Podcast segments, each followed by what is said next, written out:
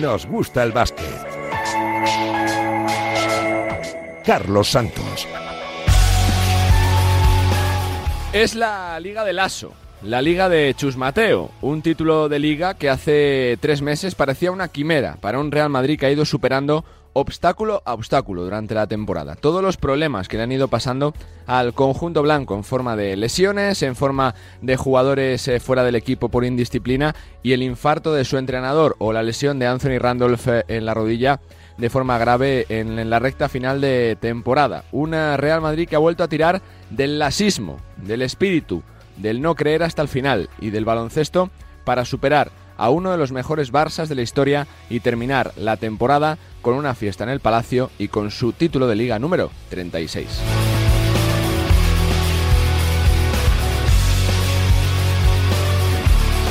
Sabéis que para mí han sido unos días complicados. Estoy muy bien. Me ha costado levantar la copa, lo reconozco, pero yo creo que es porque la copa pesa mucho. Pero estoy muy contento de cómo ha trabajado toda la temporada el equipo. Hay años que igual ganas todo y como entrenador no me siento tan orgulloso y en cambio este año que no hemos ganado todo, estoy muy orgulloso del trabajo de los chicos durante toda la temporada. Sinceramente, podría alargarme mucho más, pero me gustaría resaltar eso como entrenador en un día como hoy que termina la temporada para nosotros y termina con una sonrisa. Gracias a todos. El triunfo de Pablo Lasso y también de Chus Mateo. Es su, es su liga, es su equipo. Eh, pasamos mucho, mucho tiempo juntos todos. Eh, los jugadores con nosotros, eh, el cuerpo técnico, mm, casi, casi estamos más tiempo juntos nosotros que con nuestras propias familias. Y, yo creo que ese abrazo resume en gran parte las emociones que, contenidas que teníamos hasta conseguir alzar ese, ese título, que además ha sido eh, muy bonito que lo levantara Pablo. Otro más en la colección de los capitanes, de Rudy Fernández. Los momentos difíciles es cuando más arrimamos todos y, somos una gran familia y bueno, en los, en los problemas el equipo se crece y, creo que la, recompensa de ganar esta liga es, algo increíble para el equipo. Tiene especial por todo lo que hemos tenido que pasar durante estos últimos dos meses, ¿no? con todas las lesiones, con lo último que, era pues, eh, el infarto de Pablo. Y bueno, un poco reconstruir todo y saber que teníamos que dar el 100% en todos los partidos de playoff para poder conseguir el título y así ha sido. Una liga que la levantó Pablo Lasso, se la cedió el primer capitán Sergio Yul. Sí, muy contentos. Creo que el equipo ha hecho un gran trabajo y nos merecíamos acabar así la temporada. Sí, bueno, un detalle para Pablo y el cuerpo técnico también. Creo que aparte de lo que le ha pasado estas últimas semanas, eh, también cuando recibimos críticas él siempre es el primero que pone el pecho por nosotros y el primero que la recibe, entonces yo creo que se lo merecen y de Sergio Yula, un jugador fundamental, una recta final de año absolutamente tremenda. Volvió de la NBA para conseguir títulos. Gaby Deck. Teníamos que levantarnos y no quedarnos caídos, no es fácil jugar finales ni tampoco llegar a la Final Four. Nosotros hemos estado ahí a un paso, no se ha dado. Se va a intentar el año que viene, obviamente, pero sabíamos que quedaba esto y hemos venido por esto, así que hoy creo que somos merecedores de, esta copa. ¿no?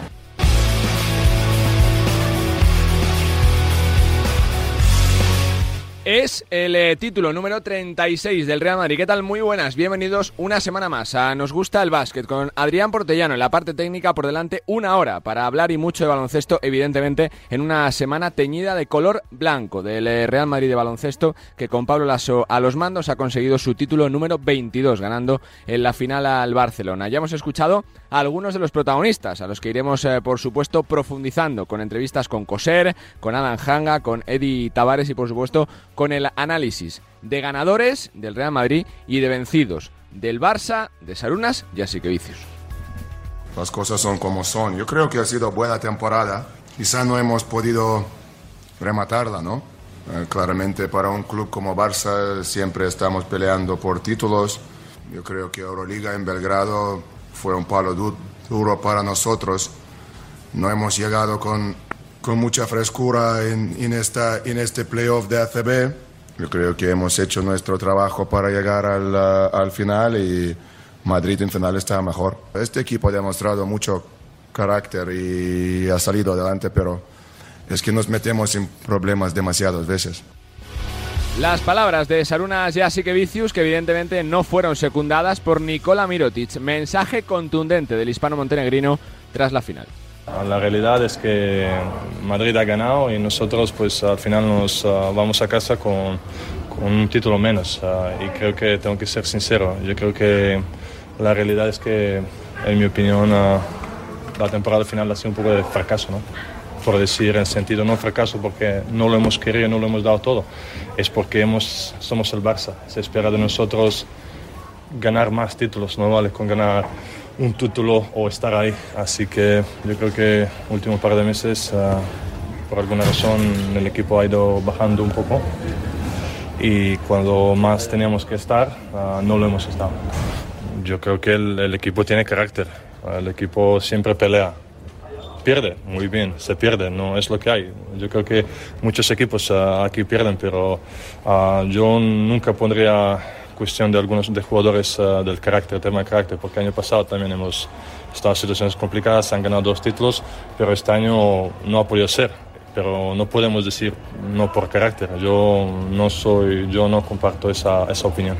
La temporada ha sido un poco de fracaso y a este equipo no le falta carácter. Las eh, valoraciones de Nikola Mirotic eh, tras el título de liga del conjunto blanco y es que está siendo una semana de campeones porque hay que felicitar también a los Warriors. Cuarto anillo en ocho años para un equipo ya de leyenda con eh, Stephen Curry, Clay Thompson y Draymond Green sobre la pista y con Steve Kerr que ganó cinco anillos como jugador y que ha conseguido cuatro como entrenador para ser leyenda de la NBA. Y además felicitar también al Basket Girona después de la Final Four que se disputó en Fontajau, vuelve a tener equipo en la élite, 14 años después de la desaparición de Acasbayu, con Margasol en ese equipo, precisamente Marc, ahora como presidente y como jugador, ha guiado en una segunda vuelta espectacular al conjunto catalán de vuelta a la CB. me ganas algo especial porque ganar es muy difícil, sobre todo como ha sido eh, una temporada tan extraña. Empezamos con un 2-7, con una dificultad muy grande, con una inexperiencia también palpable pero con la, concentración, la implicación de todo el mundo en el día a día, con estas ganas de mejorar, ah, pues nos hemos plantado aquí. Y al final cuando te plantas aquí en casa, con este magnífico público detrás, estas cosas pasan.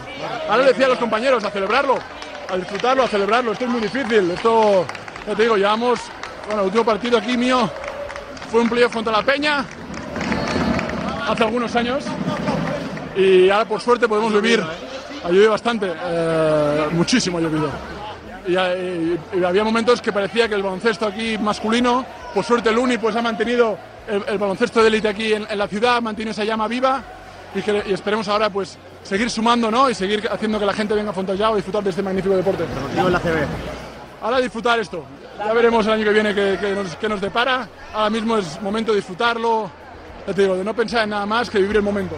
Vivir el momento, toca disfrutar y ya pensaremos en el año que viene si Margasol sigue o no como jugador de Girona sobre la pista en su regreso al ACB. Eh, en contra, un Estudiantes que eh, se va decepcionado después de una temporada, yo creo que, que de mucha presión, donde la exigencia era subir sí o sí y donde no estuvieron a la altura en ese partido final contra Girona. Toca para el conjunto madrileño, reflexión, volver a construir un proyecto serio, convincente y que sean solo dos años en el infierno. Y también es una semana de reencuentro para la selección española que a partir del día 27 estará entrenando en Zaragoza para preparar tres partidos de ventanas. El día 1 ante Macedonia, el día 4 ante Georgia y el día 7 ante Ucrania. Partidos claves. Si se ganan los tres, prácticamente España tendrá los dos pies en el Mundial del 2023. Una lista con el bloque de las ventanas, sin NBA, sin jugadores de Euroliga y donde volverá a estar al frente Sergio Escariola. Tenemos una eh, mezcla de eh,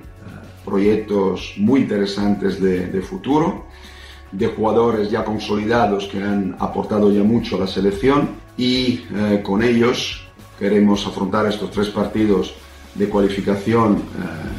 este grupo de, de, trabajo nos dará indicaciones para elegir cuáles y cuántos de ellos harán parte del eh, grupo que preparará a partir del día 1 de agosto el Campeonato de Europa de este año. Por cierto, que esa será ya otra historia a partir del 1 de agosto con esa concentración para el Eurobasket. Y por cierto también que Jaume Ponsarnau es el nuevo entrenador de Bilbao Basket. Se van ocupando los banquillos de la Liga Andesa y prácticamente solo quedan por definir quién se sentará en el banquillo gerundense, si sigue o no Jordi Sargatal y quién es el inquilino del banquillo del Casa de Monzaragoza. Con Adrián Portellano al frente de la parte técnica, enseguida hablamos y mucho de la final del ACB. Bienvenidos una semana más a Nos Gusta el Básquet.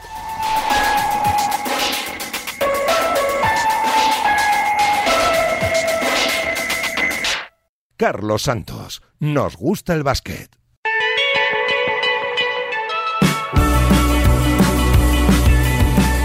Pues evidentemente tenemos que abrir este Nos gusta el básquet con los campeones de liga, con el eh, Real Madrid que hace poquitos días uh, conseguía su título número 36 en uh, su historia en la Liga ACB, ganándole al Barcelona en la final, en ese cuarto partido en el Wizzing Center, coronando a Tavares uh, como MVP y remarcando muchísimo más, si no lo estaba ya, la figura de Pablo Lasso y su etapa gloriosa al frente del Real Madrid. 22 títulos para el vitoriano, que fue el que levantó el trofeo en un final emocionante bastante inolvidable y posiblemente poniendo el epílogo al título más especial del lasismo, el trofeo número 22 que lleva la firma del técnico vitoriano. Y nosotros en Radio Marcaneste nos gusta el básquet que queremos recordar las conversaciones que manteníamos con los protagonistas, con los ganadores del título de liga, con Edi Tavares, con Fabián Coser y con Adam Hanga, tres piezas claves de este Real Madrid campeón.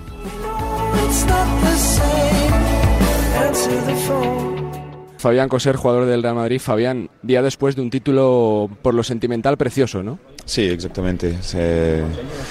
yo creo que ha sido una liga y, un año muy, muy difícil. Eh, ha sido una lucha constante, muchas bajas, muchos altibajos en, en los resultados, pero una ambición eh, y un carácter eh, increíble del equipo es, eh, para explicar, difícil, ¿no? Hace tres meses de temporada parecía que se iba todo al traste, con lesiones, con, con problemas de todo tipo, pero oye, que este equipo cuando peor está, saca la casta, saca el carácter y saca el baloncesto, Fabián. Sí, también eh, sabemos cuándo están las grandes fechas, cuando hay que estar a tope y, el equipo se prepara toda la temporada para esto. Yo creo que hay momentos claves en la temporada eh, y cada uno se, se manera de una manera distinta. Luego es verdad que las lesiones no, no cuentas con ellas, ¿no? Eh, y es verdad que cuando, como dices, más se pone la cosa complicada, eh, más se nota el carácter del equipo y la unidad. Llevas ya bastantes títulos, Fabián. De los que has ganado, ¿es de los que más se saborea por todo? Sí, totalmente. O sea, lo hablaba el día antes de la final, bueno, de la, del cuarto partido, perdón, contra Tompkins y le decía que si lo íbamos a ganar y va a ser con la Euroliga, o sea, algo muy especial. Por eso, sobre todo, porque emocionalmente, eh, físicamente llegábamos vacío al final, lo hemos dejado todo y sido era muy bonito de ganar así. Además, con el Palacio como ha estado los últimos, eh, los dos últimos partidos, ha sido increíble. Va a venir con la renovación debajo del brazo, Fabián, el título de liga, ¿no? Ah, bueno, yo creo que esta semana hablaré con mi agente, eh, hablaré con el club, saber lo que quieren hacer eh, conmigo y, bueno, hablaremos. Luego todo el mundo sabe que yo estoy feliz aquí, eh, que me siento parte de, esa gran familia y es algo que me importa mucho. Cierro con una pregunta por el entrenador. ¿Cuánto os, os da verle en, en, los entrenamientos, el día a día, tras lo que ha pasado, Fabián? ¿Cuánto de impulso supuso? sobre todo estábamos pensando que nosotros le teníamos que regalar esta liga. Eh, esta liga es para él. Yo creo que no solo los jugadores, pero el cuerpo técnico ha dado un paso adelante increíble. Han sabido eh, llevar al equipo ¿no? en momentos calientes, en momentos complicados y, eso no es nada fácil. Felicidades, Fabián. Bueno, pues eh, con el hombre, yo creo que artista principal de la liga, Edi Tavares. Edi, ¿cómo te sientes eh, casi 24 horas después del título? Ah, me siento muy bien, me siento que eh, bueno, lo que primero que siento es que por fin se ha acabado la temporada, porque ha sido una temporada de mucho altibajo. Creo que terminar así ganando un título tan grande como la Liga es algo muy, muy gratificante. ¿Ha sido tu mejor partido de profesional, Eddie? ¿Por el eh, momento, por las circunstancias, por la forma, por el dominio que tuviste? Ah, claro que sí, porque es, es, la final. La final, tener un partido así en la final es muy, es muy difícil de tener un partido así en la final y tener responsabilidades para asumir ese tipo de, de tipo de juego. Creo que eso me ha ayudado muchísimo y, y de ahora para adelante me va a ayudar mucho más con mi confianza. Muchas veces se corre eh, antes de dar las notas ¿no? de la temporada, siempre siempre salís al final, Eddie, ¿no? Claro que lo que puse, lo primero que puse que las notas eran al final del curso, así que hay que seguir trabajando y nunca rendirse. ¿Cuánto peso tiene esta liga por lo que se ha conseguido, por cómo ha sido, por el rival, por lo que se ha sufrido durante la temporada, Eddie? Ah, tiene muchísimo peso. Cada, cada, copa tiene su historia. Esa, la historia ha sido un poco diferente, pero todos tienen una historia única. Adán Hanga, ¿cómo estás, Adán? ¿Qué tal? Bien, bien. Bueno, es la forma más uh, tremenda de finalizar la temporada, ¿no, Adán? Sí, sí, obviamente. Ganando un título al final de temporada, yo creo que no podría ser mejor, ¿no? Pero, pero bueno, eh, súper contento obviamente por, por el trabajo que hemos hecho, no solo en el final, pero yo creo que durante toda la temporada, creo que todo el mundo sabe las dificultades que, que, que teníamos durante el año. Eh, han escapado dos, dos títulos Uh, que estuvimos muy cerca de, de, conseguirlo y bueno, al final yo creo que hemos llegado al playoff um, metiendo en la cabeza que, que bueno, esto, esto, es lo que queremos rematar y queremos, queremos ganarla, ¿no? Y así que bueno, enhorabuena por el equipo, para el club, para los aficionados y para todo el mundo muchas gracias. Por eso te quiero preguntar, Adam, ¿cómo, cómo se, eh, uno, uno, uno se repone tras tanto golpe, tras tanta lesión, tras eh, lo que le pasó a Pablo, eh, perder títulos por un punto, por tres puntos? es que yo prácticamente nos ha pasado de todo esta temporada. Sí, yo creo que finalmente es la vida, ¿no? Que cualquier cosa que te tira la, la vida tienes que superarla, ¿no? Al final te tienes que levantar, tienes que que, que levantar la cabeza y, y, y seguir trabajando. Eh, obviamente, cuando acaba la temporada es, es, es, muy chulo porque ahora tenemos vacaciones, descanso, eh, pero ganas un título en el Copa del Rey y el día siguiente o en dos días ya tienes otro partido. Eh, al final esto es siempre así. ya después de verano mm, volvemos y, esto, esto empieza otra vez, ¿no? Esto siempre es así, pero, pero bueno, yo creo que merecíamos esta, este título.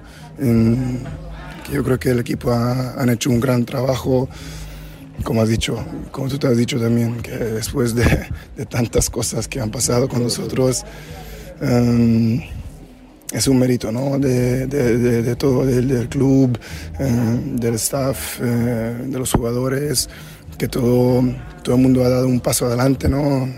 prácticamente perdiendo sí. un quinteto ¿no? de, nuestro equipo. Pero bueno, al final, como he dicho, muchas gracias por todo el apoyo, las aficiones y, y bueno, esto es lo que hay. Y se ha llegado muy bien, ¿no? Para la recta final de temporada, se ha preparado la final, se ha hecho un, una, un repaso perfecto, ¿no? Lo que ha sido porque se han visto eh, que el Real Madrid fue claramente superior, ¿no? En prácticamente todos los aspectos sí, de la final. Yo creo que si miramos, bueno, al final hemos jugado cuatro partidos contra ellos. Estos cuatro partidos son 170 minutos, ¿no? Y yo creo que esos 170 minutos, yo creo que estamos dominando 140, sí, no quiero liar, pero bueno, más o menos así. Así que bueno, como he dicho, es, es, es, es el trabajo del equipo, de los jugadores y el staff.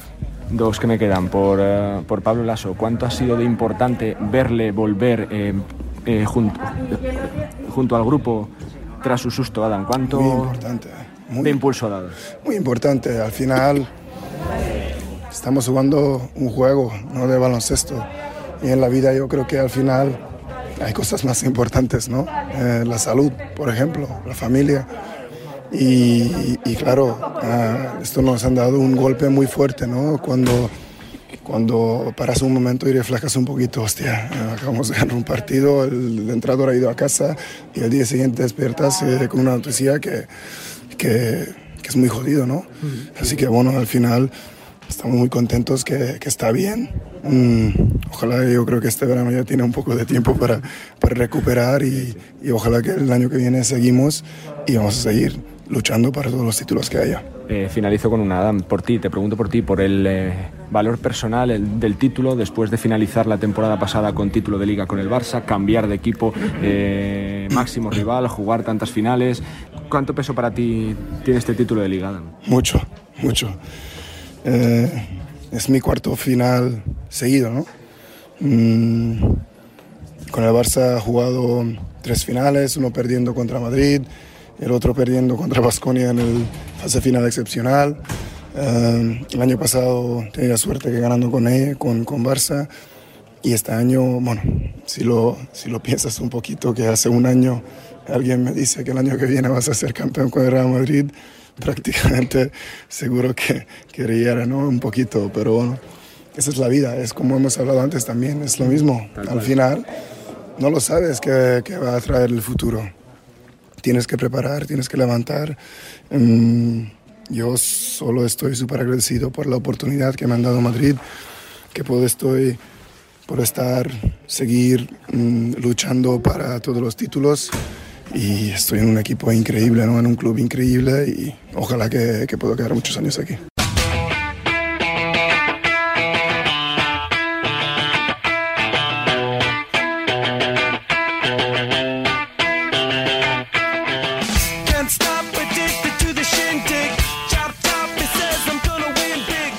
Venga, que después de las voces de los protagonistas toca analizar eh, todo lo que ha sido una final espectacular con ese triunfo 3 a 1 del Real Madrid, su liga número 36. A mi lado está Jesús Sánchez. Jesús, ¿cómo estás? Muy buenas. Hola, buenas, ¿qué tal? Compañero de marca, compañero del mundo es Lucas Bravo. Lucas, ¿qué tal? ¿Cómo estás? Muy buenas.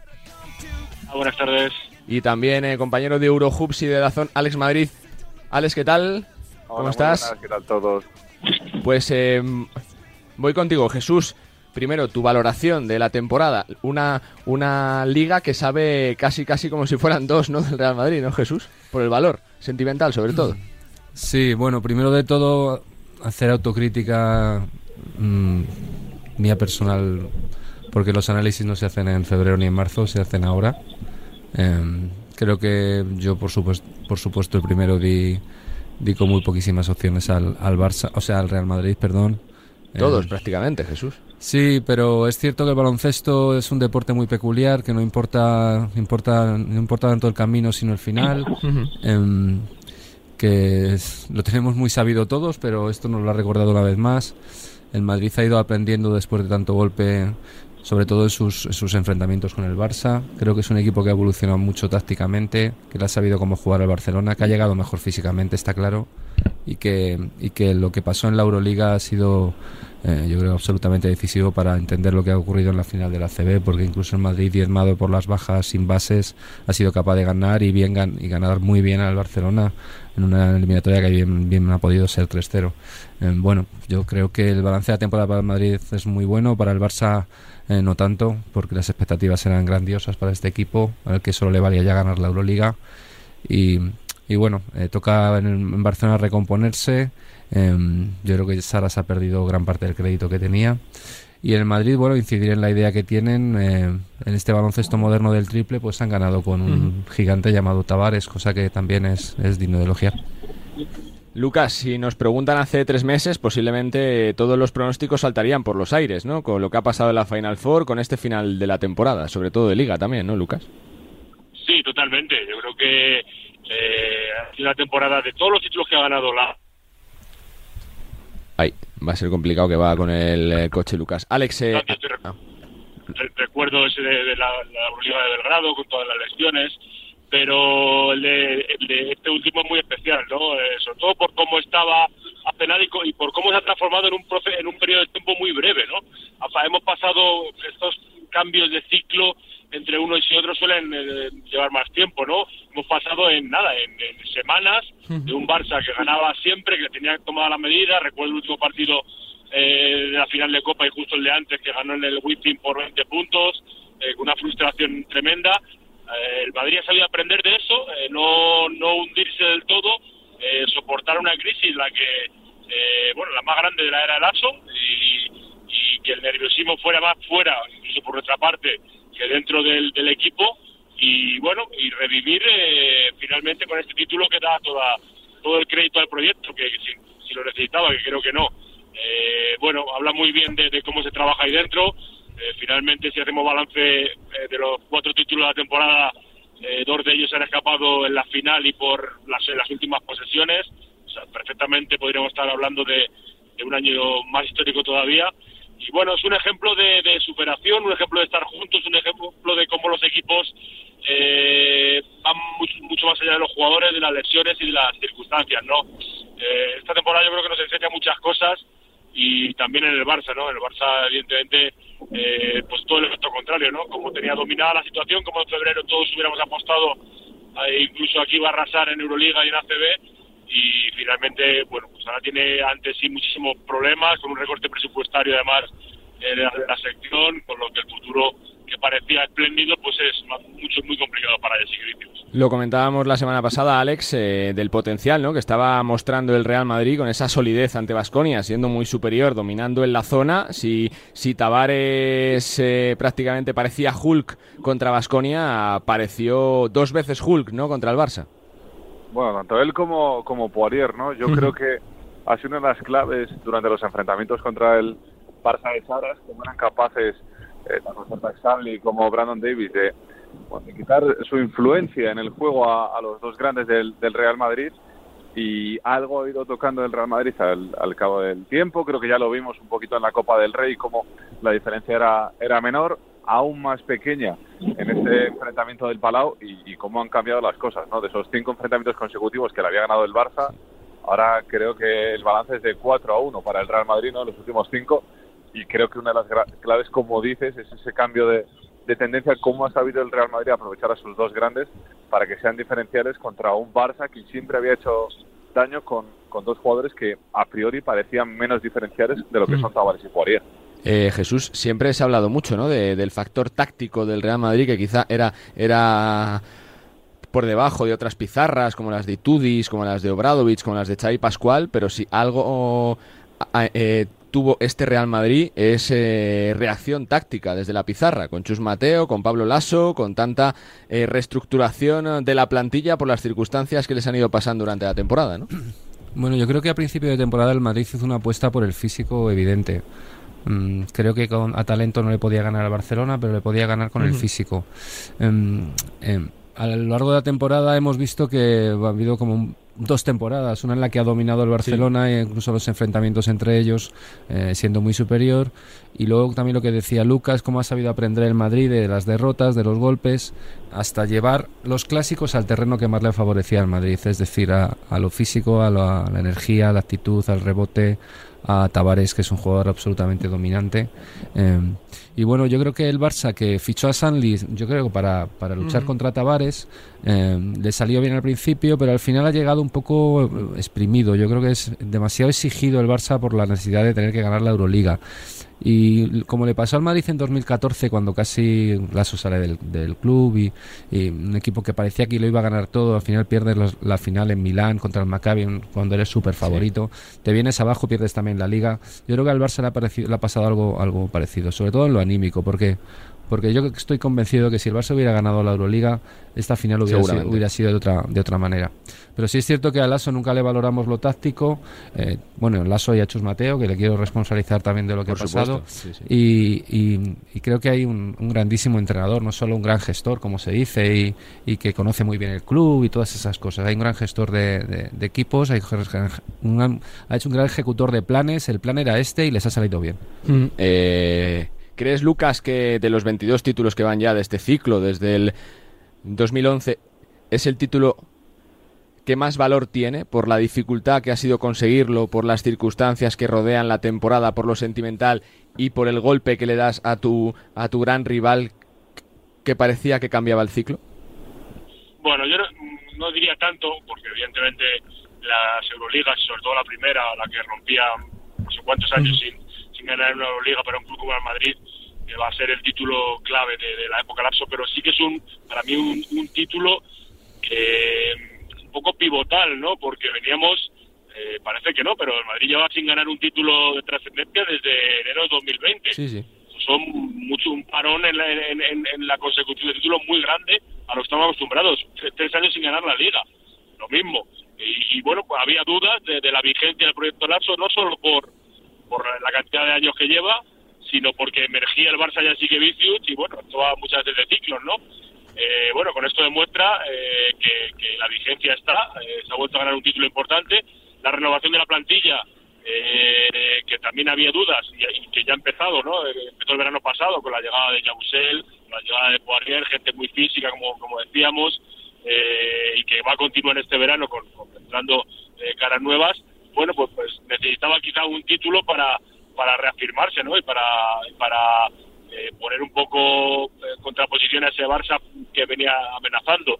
Por eso creo que es importante, luego también por todo el contexto de las lesiones, de las dificultades, de la crisis, hasta del cisma que, que nunca antes había pasado en el Madrid del Aso con, con Ertel y con y con Tonkins y bueno ya el remate el infarto no han sido muchas cosas llegar sin bases no a, la, a, la- lo decisivo. También es una circunstancia eh, la verdad que increíble. Y por todo eso creo que va a ser muy especial pero bueno sin duda creo que esas copas de Europa son son la- las grandes banderas de- del nazismo por ahora Desde la experiencia que le ha dado Alex eh, eh, todo este ciclo al Real Madrid que ha sabido gestionar, ¿no? Temporadas tan largas de, de 90 partidos que hemos visto años donde ha sido muy superior en liga regular, pero luego te la has pegado prácticamente como le ha pasado al Barça esta temporada porque eh, eh, te exige mucho físicamente el curso. Se ha gestionado do- de cine este final de temporada, ¿no, Alex?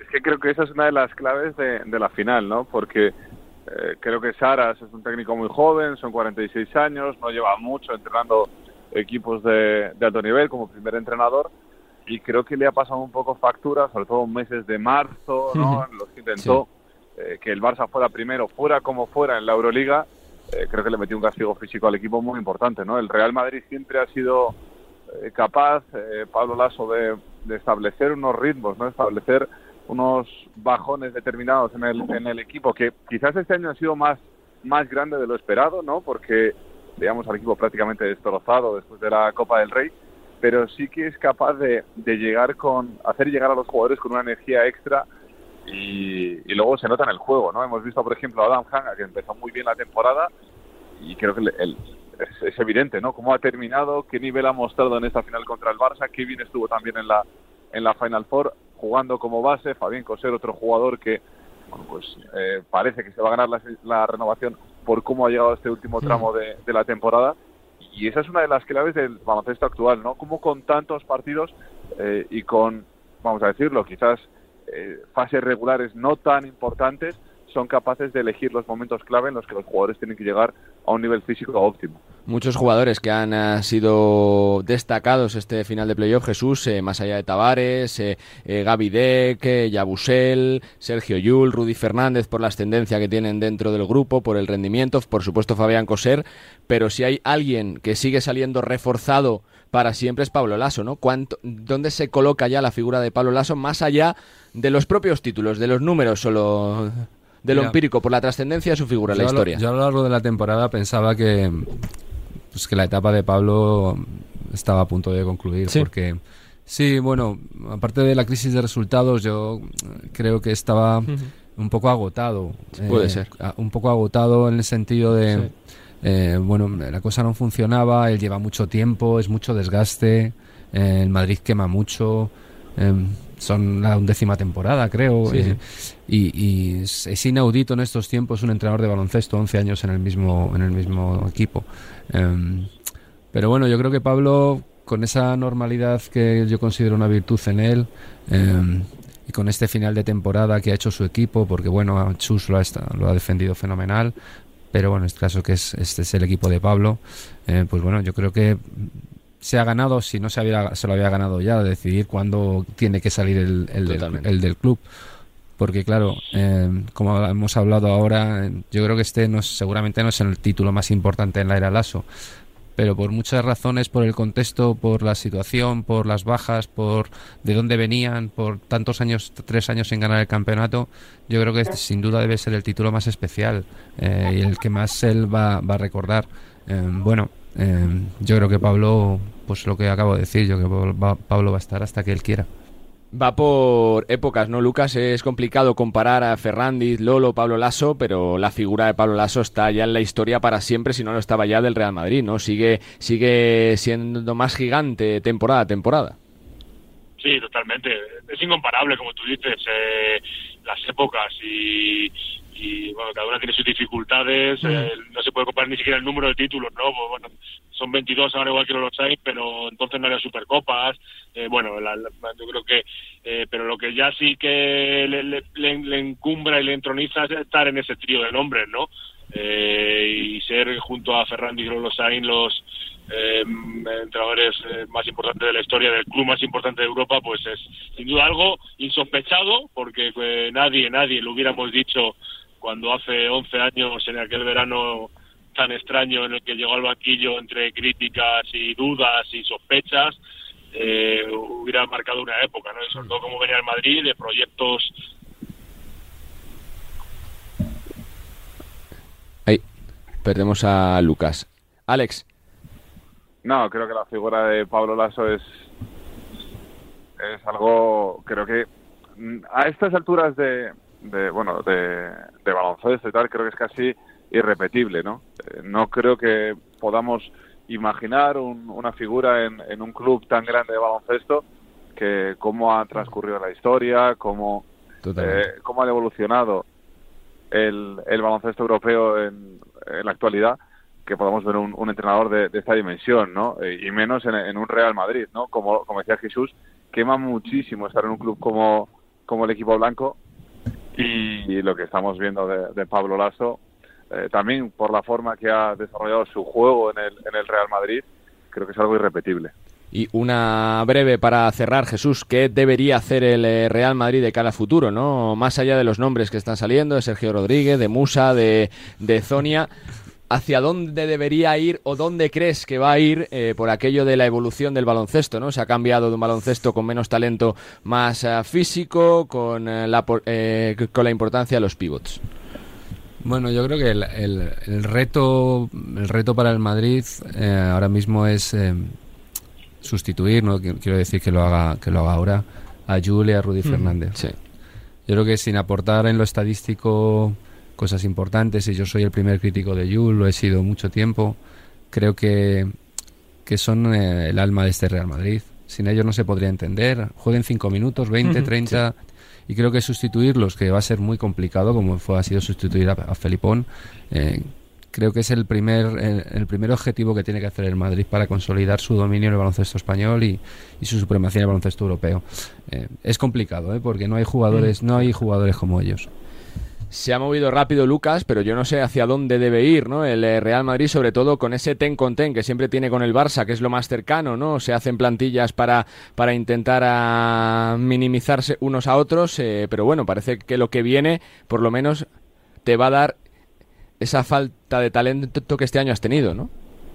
Sí, yo creo que la línea del Madrid sin duda es eh, consolidar ese juego interior que es único y a partir de ahí, eh, verá que hay un, cambio evidente de estilo, pero si tienes a Tavares y tienes a Poirier, eh, además de Yabusel, tienes que, que- crecer en, en torno a ello y creo que lo que apuntan los fichajes para el futuro es eh, ese talento, esa creación exterior, esa capacidad de, de- dar puntos desde fuera que no ha tenido este año, que se le ha podido echar en falta en determinados momentos, ¿no?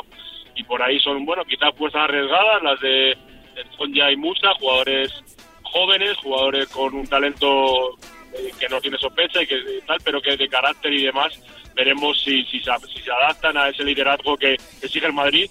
Como decía Jesús, el reto de, de Juli y Rudy, eso no se compra con dinero ni está en el mercado, ¿no? Eso es. Entonces, ver, ver es- por dónde va esa continuidad y quiénes son los que abanderan ese proyecto va a ser un, un bonito desafío para el Real Madrid. Cierra, Alex. Pues más de lo mismo, ¿no? Creo que eh, sustituir a Rudy y a Jul es prácticamente imposible, pero si el Real Madrid exterior, esa calidad que siempre ha caracterizado a los equipos de Pablo Lasso, eh, creo que va a seguir triunfando durante muchos años en el equipo blanco. Pues van a ser eh, semanas de muchos rumores, de confirmaciones, de salidas, de entradas, de renovaciones y sobre todo pues para hablar de lo que puede ser una temporada espectacular. Aquí ponemos el epílogo, el punto y final a la 21-22. Eh, ganó el Real Madrid la Liga, deja tocado al Barça el proyecto de Lasso que sigue vigente, parece que el de Saras también. Vamos a analizar ya enseguida el eh, proyecto de Saras, que es un placer, señores. Fuerte abrazo, gracias. Gracias a ti. Un abrazo a todos. Jesús Sánchez desde la redacción de Marca, Lucas Abravo desde la redacción del Mundo, Alex Madrid desde Dazón y desde Eurohoops, tiempo de tertulia, tiempo para analizar al Real Madrid campeón de liga.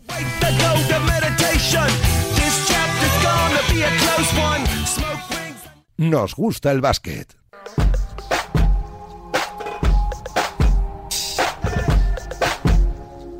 Bueno, ya hemos hablado y mucho del eh, Real Madrid, ese título de liga conquistado este fin de semana ante el eh, Barcelona el domingo en el eh, Wizzing, un título de liga que posiblemente tranquilice las cosas para el proyecto, confirma la solidez de un proyecto que sigue dando resultados y bueno, pues sobre todo que sabe muy bien por la forma en la que se produjo, por las dificultades de la temporada y por el rival, todo lo contrario que el Barça, que parece que está generando un sinfín de rumores en las últimas horas ah, provocadas por una temporada que no ha terminado de la mejor forma posible. Alguien que conoce muy bien el club, que está muy cerca de la información día a día del Barça, es Miguel Lois, compañero de Dazón y de Basket News. Saludo, Miguel. ¿Qué tal, Carlos? Muy buenas. ¿Cómo estás? Bueno, ¿cuál es eh, tu primera valoración, eh, tu primer resumen ¿no? de la temporada? Porque es verdad que si escuchamos a Saras, eh, consideró una, una temporada buena, pero donde no remató y, y- y en, y, eh, y en palabras de Mirotic fue un poco fracaso, Miguel. Bueno, yo creo que ambos tienen parte de razón, ¿no? En sus declaraciones post final, yo creo, haciendo un poco una comparativa con el ciclismo, yo creo que el Sí. Barça, yo creo que el Barça fue el mejor corredor durante todo Seguro, el Tour de sí, sí. Francia, hasta que llegaron la última etapa de montaña y la última contrarreloj decisiva y falló en las dos, ¿no? Entonces yo creo que ese es un poco el, el resumen de la temporada. No, no, no se puede. Es cierto que eh, yo soy bastante partidario de utilizar la palabra fracaso, entendida como la no consecución de un objetivo, y está claro que el Barça tenía dos objetivos muy importantes este curso, ¿no? Uno era revalidar, evidentemente, el título de liga y el otro era conquistar la Euroliga que no pudo hacer en, en Colonia contra Anadolu Efes, ¿no? Y ninguno de los dos lo, lo ha conseguido y este último mes ha sido sin duda un bueno, un mes muy complicado para el Barça, ¿no? Tanto a nivel deportivo como a nivel incluso de, de mucho ruido mediático alrededor, ¿no? Desde la eliminación o la derrota en Belgrado contra el Madrid, eh, bueno, se empiezan a confirmar algunos movimientos, como la salida de Brandon Davis, que bueno, ya era un poco Vox Populi, Sí. eh, el- se desliza algún mal ambiente dentro del, del vestuario, eh, también se habla ya de futuras incorporaciones. Entonces, bueno, yo creo que ahí hay mucho caldo de cultivo que, que no ayuda a un momento anímico que es palpable, ¿no? Que el Barça no, no ha llegado bien anímicamente. Se habla mucho del físico, Sí. yo eh, yo creo que el anímico para mí pesa pesa un poco más ahí, ¿no? Yo creo que en Belgrado el Barça eh, esa eliminación en, en la Euroliga, en la Final Four, mm, contra un Madrid que llegaba muy mermado, con sin bases, se lesiona a Williams Goss. Mm, Anadolu Efes vimos en la final que tampoco era el Anadolu Efes de hace eh, otros años, ¿no? Yo creo que el Barça en ese vestuario, y además lo sé de primera mano, que eh, eran muy conscientes que se había escapado una oportunidad, no me atrevo a decir única, pero sin equipos rusos, con el Madrid tocado, con Efes eh, no en su mejor momento, una oportunidad única, ¿no? De levantar la Copa de Europa. Entonces, bueno, está claro que este tramo final de temporada se le ha hecho se le ha hecho largo, muchos jugadores lejos de su mejor rendimiento, de hecho, al que uno de los que siempre ha sido y tiene esa etiqueta, ¿no? No sé si alguna vez se la quitará de encima de, no saber liderar, eh, Mirotic ha sido el jugador del Barça eh, Su no mejor solo- temporada. Para mí, como no profesional, seguro que su mejor temporada, Miguel. Co- correcto, y ya no hablo a nivel de regularidad, sino incluso, incluso hablo de dar la cara en De líder, sí, señor. donde había Sí, que sí. aparecer, ¿no? Y, y ha aparecido y no ha tenido nadie que le secundase más allá de Curic esporádicamente, Jokubaitis en el primer partido intentando una remontada a la desesperada y muy poquito más, ¿no? Yo creo que el, momento físico de Higgins, que es evidente que no ha llegado bien,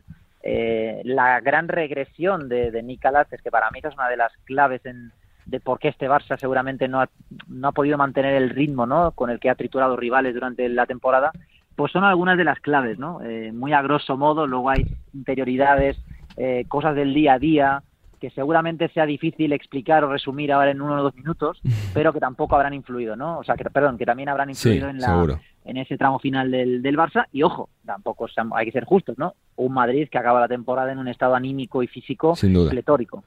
Eh, lo que tiene, ¿no, Miguel? Que, que a veces las temporadas eh, se marcan por dos días, ¿no? Porque eres el mejor durante ocho meses, eh, como lo ha sido el Barça, dominando yo creo que de forma clara tanto la Liga como la Euroliga, pero en dos días malos te manda para casa, cosa que también se ha vivido en varios años con el Real Madrid de, de Pablo Lasso. Te quiero preguntar, ¿no? Por la figura de Saras, porque cuando llegó era un hombre muy valorado, muy reconocido, se veía como el entrenador total eh, para el Barça.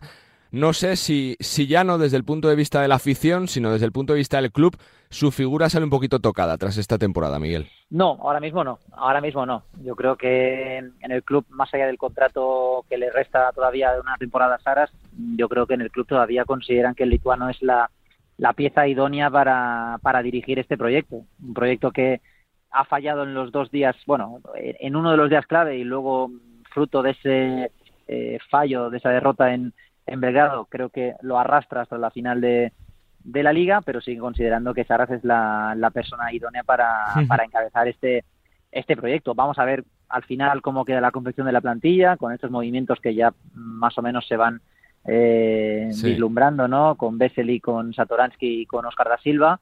Eh, bueno, habrá que ver, habrá que ver eh, cómo, cómo queda finalmente la plantilla, pero en el club no tienen dudas de que Saras es el es la persona la persona ideal y, y, bueno pues en otras en otros clubes grandes eh, Lasso en el Madrid Obradovic bueno ganar la Euroliga al final pues Te fíjate cuesta ¿no? mucho, La- sí, sí. te claro cuesta, no te al final fíjate no y tú dices en el Chesca en ocho años pues bueno ha, ha rascado Sí, sí. dos eh, Lasso en Madrid de 11-2 Sí, sí. pero, pero pero no a veces bueno a veces con demérito a veces con mérito pero es que en una Final Four y ojo no trato de disculpar al Barça que para mí era muy favorito en la Final Four ¿eh? pero eh, al final te juegas la vida contra equipos que son de tu nivel o mejor. Y en un partido, bueno, a veces la moneda ya sabes, ¿no? Eh, cómo funciona Sí. esto. Pero sí, en el club, como a- respondiendo a tu pregunta, en el club siguen pensando que Saras es el, el hombre ideal. Miguel, eh, por caras nuevas, ¿no? Porque lógicamente cuando no llegan los resultados se deslizan eh, varios nombres, más allá de, de lo cercano de Satoransky, de Da Silva, de, de Jan Bessel y de la salida que se da por segura de, de Brandon Davis, eh, de alguno más, ¿no? Que pueda estar en la rampa de salida como, como eh, Roland Smith o como la figura de Oriola. Supongo que dudas, ¿no? Con, eh, con la continuidad de algún jugador y no sé si te esperas algún cambio de timón en, en, eh, lo referente a un gran nombre, más allá de, de los tres mencionados fichajes. Bueno, a ver, de entrada, de entrada a mí me parece que es difícil encontrar un gran nombre en el mercado europeo porque eh, Larkin ha renovado. Michic vamos a ver si da el salto a la NBA o, o sigue en Estambul. Mm, el otro gran nombre que me viene a la cabeza es eh, Tavares, está en Madrid, el otro es Mirotic, ya lo tienes en Sí, Barcelona. Eh, entonces, claro, el- el- eh, te queda Mike James como agente libre en principio este verano. Mi sensación es que va a seguir allí en Mónaco, viendo lo que están construyendo y, la temporada que él ha hecho. Yo creo que va a tener una, vamos, una gran oferta para seguir allí en el, en el Principado. Eh, bueno, más que un gran nombre, si Mirotic sigue, que nada hace indicar lo contrario, ¿no? Pues eh, tú ya tienes tu gran nombre, tienes a Corey Higgins. Creo que el fichaje de Satoransky, si se acaba concretando, bueno, me parece que es una pieza indiscutible, ¿no? De un jugador consolidado, que ha crecido en la NBA, pese a no tener seguramente todo el protagonismo que hubiera querido. Luego, Vesely, eh, hablamos de un primera espada, eh, que las lesiones en algún momento en- en- durante la temporada es cierto que le pasan factura, pero hablamos de un jugador, eh, desde mi punto de vista, eh, uno de los mejores interiores que ha tenido la Euroliga en la última década, sin ningún tipo de duda. Y bueno, la- el- aquí la gran clave es si Corey Higgins va a poder el año que viene Claro. recuperar el nivel mm, prelesión. Esa, esa para mí es la gran clave del Barça, ¿no? Si Corey Higgins es capaz de parecerse al Higgins que vimos en la temporada 2021, el Barça va a estar otra vez eh, ahí, ¿no? En la, en la picota, ¿no? Al final, eh, lo hemos visto en la Euroliga y lo vemos ya durante todas las temporadas. En el momento A, en el día D, necesitas un tío que coja el balón y que la quiera meter y que la sepa meter, ¿no? Y en ese, ese día, en el Barça tiene a Corey Higgins. Eh, Festina Micic, tiene a Larkin, eh, el Madrid, pues históricamente ha tenido a, a Yui que nunca se arruga, y el Barça tiene a Corey Higgins, ¿no? Entonces, fichar a un jugador que en el momento A aparezca, ahora mismo en Europa, No los no hay. no existe en el mercado, ¿no? Ujú. Entonces yo creo que el Barça tiene que o parece que va camino ¿no? de, de nutrir un poquito a lo que ya tiene, eh, renovando vestuario y, vamos a ver cómo queda la plantilla y, al final qué es lo que va a tener a disposición Saras.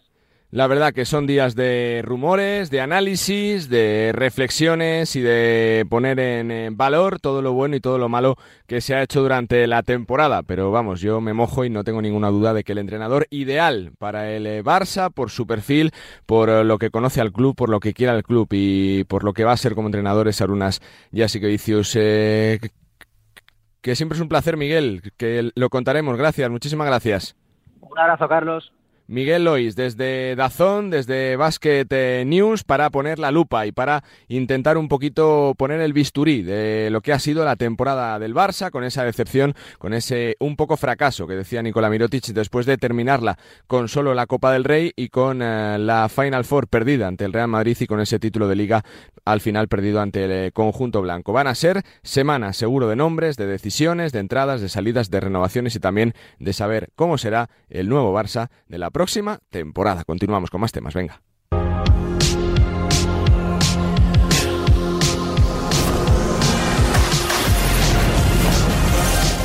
Ha sido un fin de semana de fiesta en eh, Madrid con el título de Liga del Conjunto Blanco, pero sobre todo en Girona, por partida doble, por el equipo de fútbol y también por el equipo de baloncesto, que 14 años después vuelve a la élite del eh, baloncesto español, jugará la próxima campaña en ACB desde el año 2008, después de la refundación del club eh, bajo la presidencia de Margasol, que sobre la pista ha conseguido liderar a un equipo que, que ha hecho un sprint final de temporada fantástico y también mucha culpa del ascenso la tiene un veterano, un hombre que, que, las ha vivido de todos los colores como Chemi Urtasun. Chemi, ¿qué tal? Hola, muy buenas. Muchísimas felicidades, lo primero, ¿eh? Muchas gracias. La verdad que muy contentos, ha salido todo fenomenal y encima delante de nuestra afición, ¿no? Que yo creo que es especial, ¿no? Y, y muy bonito, ¿no? Así que, que bueno, que, que, muy contentos, ¿no? ¿Qué es lo que hace que se saboree más todavía, ¿no? Ese ascenso, Chemi, que sea delante del público. Totalmente, ¿no? Ver a tanta gente, pues feliz, ¿no? Yo de las mejores experiencias que tengo son los dos ascensos, tanto con Alicante como Girona, mm. porque es que ya no es que sea un título y está muy bien, y, sino que es que, claro, el, el, cambio es tan radical para tanta gente, para toda una ciudad, eh, que, es, que es muy bonito no ver, ver la ilusión que genera en, en, en toda la gente. ¿no? Para cambio radical el, el del equipo, ¿no, Chemi? Llegaste a finales de febrero, después de la Copa Princesa, con la segunda parte de temporada, pero la racha ha sido impresionante de resultados, ¿no? Sí, bueno, el equipo ya venía, desde que empezó Marc, en, en, en muy buena dinámica, eh, yo creo que un mesecito antes, y, y, bueno, y la verdad es que yo desde que llegué había muy buena, muy buena dinámica, eh, todo el mundo remaba hacia el mismo lado y y bueno, eh, pero siempre un poco la mentalidad de, pues de ser mejores todos los días y, y, bueno, hemos llegado bien al final, que yo creo que es fundamental. Y bueno, una Final Four en este formato pues puede pasar cualquier cosa, pero creo que lo que nosotros podemos controlar, eh, pues lo hemos hecho muy bien, ¿no? 65 puntos y 60 Eso es. en, en, en, tanto en semifinales como en la final, yo creo que, que, que estaba fenomenal, ¿no? Y es lo que nos ha dado el, la posibilidad de ascender, ¿no? ¿Cuándo se dio cuenta el grupo de que podía ser posible eh, el ascenso? Porque claro, cuando charlábamos con Mark eh, decíanos que hay muchos proyectos muy consolidados, que es muy difícil, que está Estudiantes, que está Granada, pero luego se ha ido viendo como día a día, cuidado, que estaba ahí Girona, Chemi. Sí, bueno, yo creo que el, el, partido contra Granada en casa nos pone un poco en, en, nuestro sitio, digamos, ¿no? El, bueno, Granada yo creo que ha hecho un temporadón, ¿no? Y se ha merecido, ha sido muy justo de, eh, vencedor de la, de la categoría y por tanto ha conseguido el ascenso directo. Y bueno, para mí, eh, yo creo que el, el, el, para mí el punto ya de decir, hostia, esto en serio, eh, fue a partir, para mí el segundo partido de playoff, ¿no? Eh, sí. Venimos de un primer partido en el que bueno, pues a trancas y barrancas lo sacamos, contra un equipo con mucho talento como era Coruña, yo creo que era el de los cuatro uh, que, de, que, estaban en la, en, jugando de, de, de, visitantes, pues eh, para mí era el rival más duro y nos tocó a nosotros. Y el segundo partido, pues el equipo dio un paso adelante y para cerrar la eliminatoria rápida, ¿no? Así que para mí, esta eliminatoria de Coruña, el segundo partido, el equipo, eh, bueno, eh, se puso serio y, y puso las cosas en, encima de la mesa. ¿no? Chemi, más allá de lo que supone como jugador, que no necesita presentación, que ya tiene un currículum detrás, ¿cuánto supone para el grupo, para la ciudad, la figura de Margasol?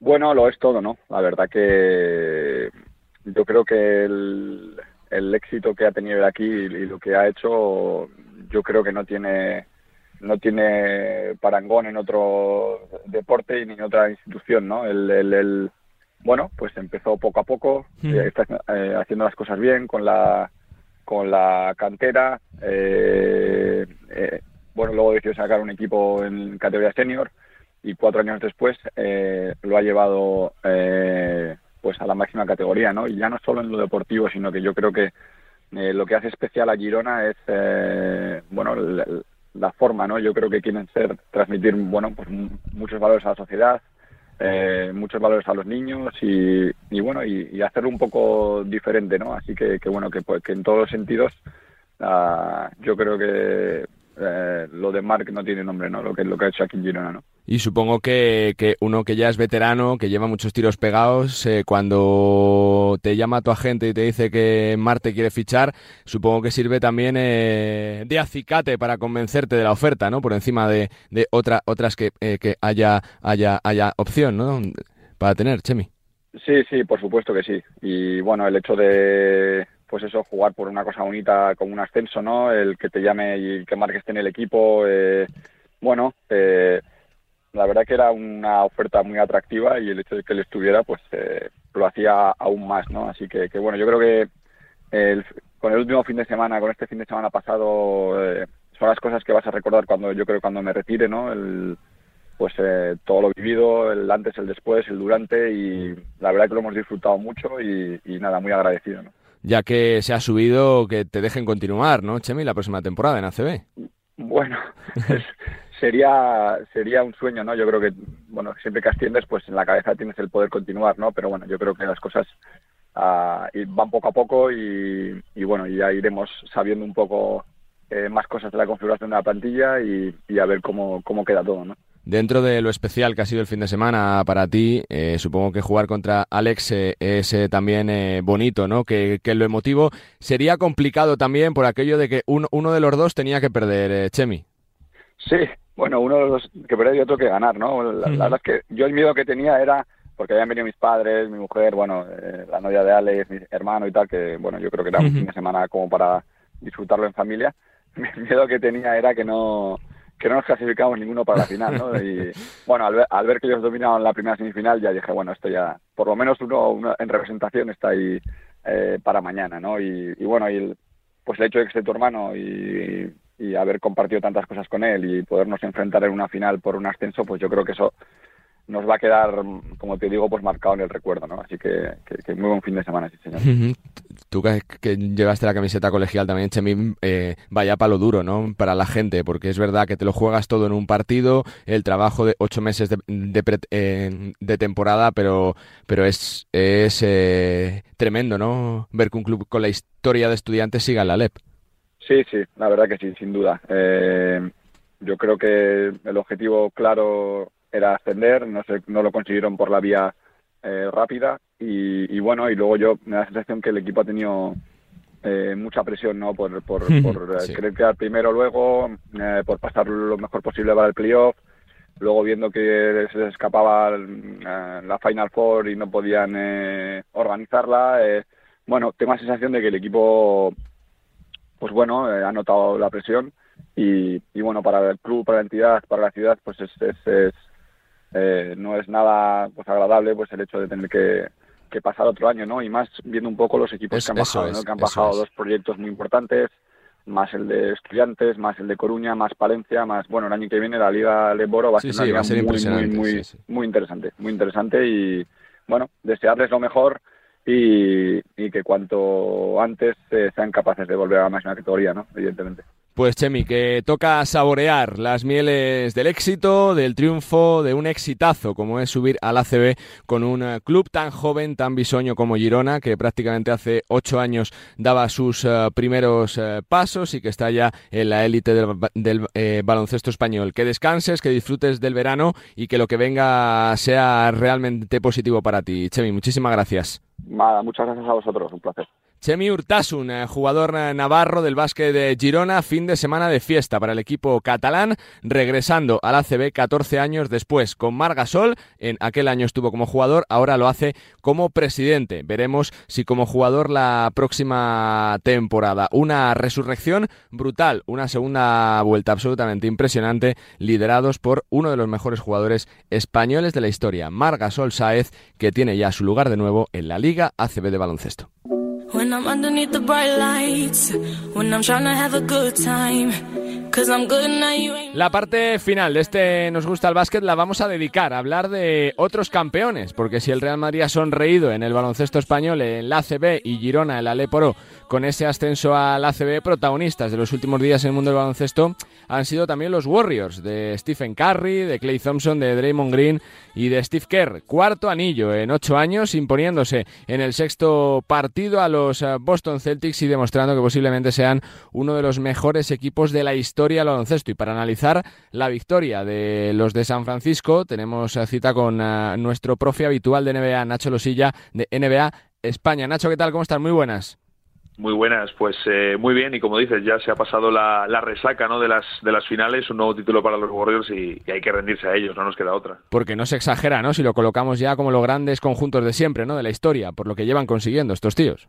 Sí, sin duda, y, y yo creo que ya lo estaban incluso antes de, de este anillo, no necesitaban eh, otra aparición en las finales y otro título para, para confirmar que se trata efectivamente de uno de los mejores equipos que hayamos visto, pero eh, el haber ganado tres años después eh, de la salida de Durant, de las eh, lesiones de Clay Thompson, eh, con cambios importantes en su estructura también, eh, fuera de ese núcleo principal que todos conocemos, eh, refuerza todavía más esa categoría de leyenda que ya tenían. Sí, porque que más allá ¿no? de, de los éxitos, de los títulos, de los trofeos, eh, lo que han conseguido estos Warriors es dejar legado, ¿no, Nacho? Que se hable de que han cambiado el baloncesto, de la influencia que han tenido, ¿no? Con ese juego colectivo, de con esos pivots eh, pequeños, prácticamente sin pivot, con mucho triple. Mm. Sí, yo leo muchos comentarios, o a veces leo comentarios de, bueno, es que si Stephen Curry en otro equipo o Draymond Green si en otro equipo no hubiese funcionado así, pero la realidad es que nadie gana solo, ¿no? En el, en el deporte ganan equipos, tú necesitas eh, desde las estrellas al entrenador, el trabajo del cuerpo técnico, que tu franquicia funcione bien, la directiva. Eh, ahí en Estados Unidos lo que hablan de, de los pequeños hábitos, ¿no? De la cultura ganadora de una franquicia. Eh, y eso Golden State lo ha conseguido de una forma impecable, lo consigue desde hace años con un trabajo excepcional de, de todas sus partes. Entonces, eh, por supuesto, al final Stephen Curry ha, ha revolucionado el juego con el triple, pero son eh, muchos los, eh, los jugadores y las personas que, que realmente hay que admirar el trabajo que han hecho los Warriors y que siguen haciendo durante tantos años. Dentro de los muchos nombres propios que nos deja este título de los Warriors, ¿no? Esa, ese mantenimiento de la columna vertebral, la aparición de, de, Wiggins demostrándose ya como ese gran jugador que se presumía por encima de todos Curry, ¿no, Nacho? Porque es su primer eh, título de MVP de, de las finales, que era lo que se le resistía después de superar una grave lesión. Eh, veía fotos, ¿no? Estos días en redes sociales que incluso se le sentaba ya en la mesa, pues con Michael Jordan, con Magic Johnson, con Larry Bird. Yo no sé si te parece eh, eh, ya para tanto Stephen Curry, pero su trayectoria de leyenda está ahí, ¿no? Hombre, y, y si le faltaba algo mm, a nivel de currículum, ¿no? Porque no necesitaba nada, eh, no necesitaba un MVP de las finales Curry, eh, pero oye, era lo único que le quedaba en su en su palmarés por Mm. añadir eh, dentro de todo lo que ha conseguido.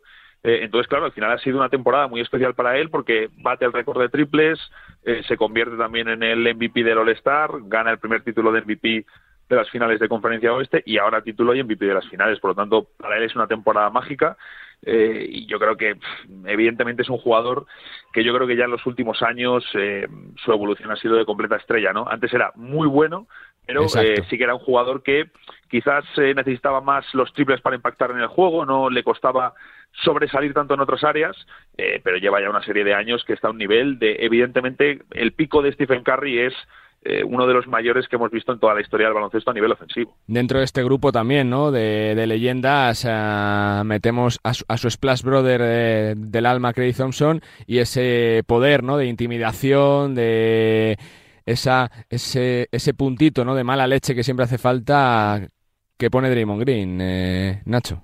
Sí, sí, al final es un tío que casa muy bien, han sabido... eh, bueno, es que al, al final incluso es muy curioso que en la primera temporada que consiguen un título, en, el, en la 2014-2015 con Steve Kerr.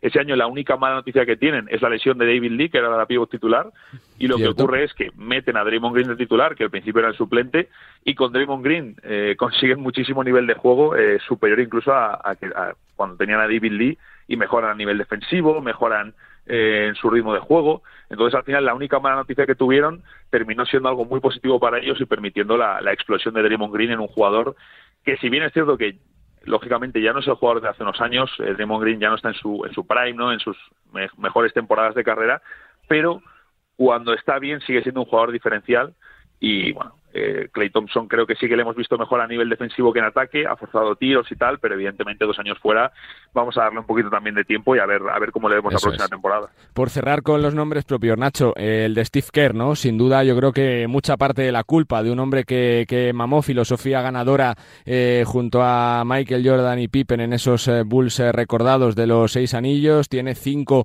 como jugador, cuatro como entrenador, su filosofía de juego muy marcada. Vamos a ver qué tal lo hace como seleccionador, pero es que el dato que leía esta mañana es brutal. Son ve- 24 series de playoff, 22 ganadas, solo dos perdidas. Tremendo, ¿no? Lo de Steve Kerr.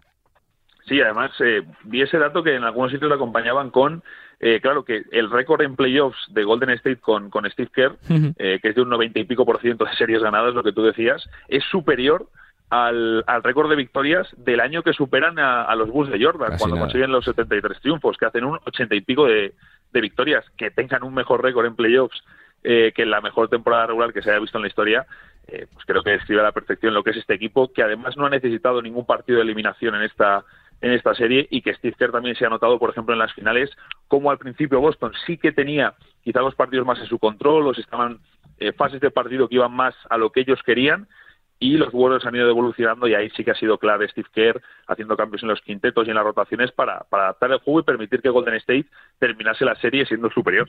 Y cierro con una enclave de futuro. Nacho, con estos eh, mimbres que tienen los Warriors, parece que suele ser una franquicia que no se mueve mucho en los mercados, más allá de, de aquel famoso traspaso con Kevin Durant, que la columna vertebral va a seguir siendo la misma, parece que Wiggins va a seguir, que Curry, Thompson, eh, Green eh, van a seguir.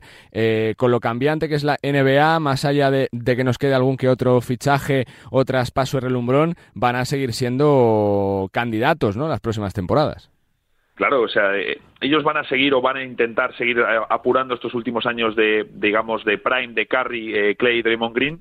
Y ahora la- el asunto es, ellos tienen algunos agentes libres importantes, bueno, importantes de rotación, ¿no? Nemanja Bjelica, Otto Porter Jr., Gary Payton segundo sobre todo.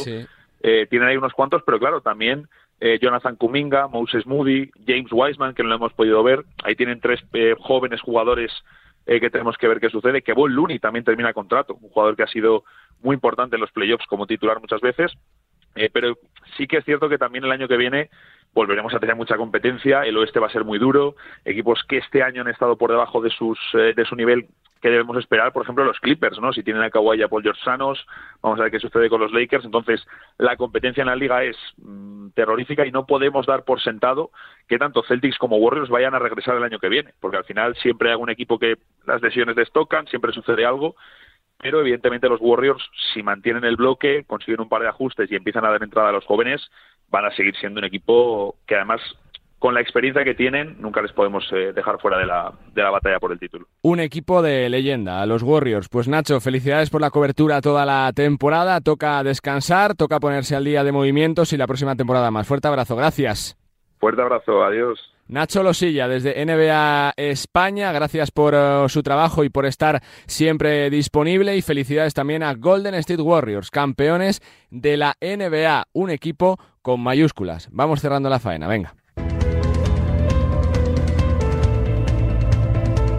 Pues con los Warriors campeones ponemos punto y final a este programa, el penúltimo de la temporada, casi ya el epílogo, el cierre de esta 21-22 que está terminando con campeones. El Real Madrid en España con ese título del ACB, el ascenso del básquet eh, Girona y los Golden State Warriors. Desde aquí felicidades a todos ellos y mucho ánimo a los equipos que se han quedado a las puertas de conseguir un éxito y sobre todo felicidades a todos por una temporada espectacular de baloncesto, donde hemos disfrutado muchísimo y donde hemos eh, vivido momentos, eh, como siempre, inolvidables, como los que eh, ojalá vivamos a partir del próximo mes de septiembre cuando comience la 22-23. Que ha sido un placer una semana más acompañaros en este Nos gusta el básquet y como siempre, sean felices, disfruten de la semana, disfruten de la vida, disfruten de la radio y la próxima semana volvemos con más baloncesto. Adiós.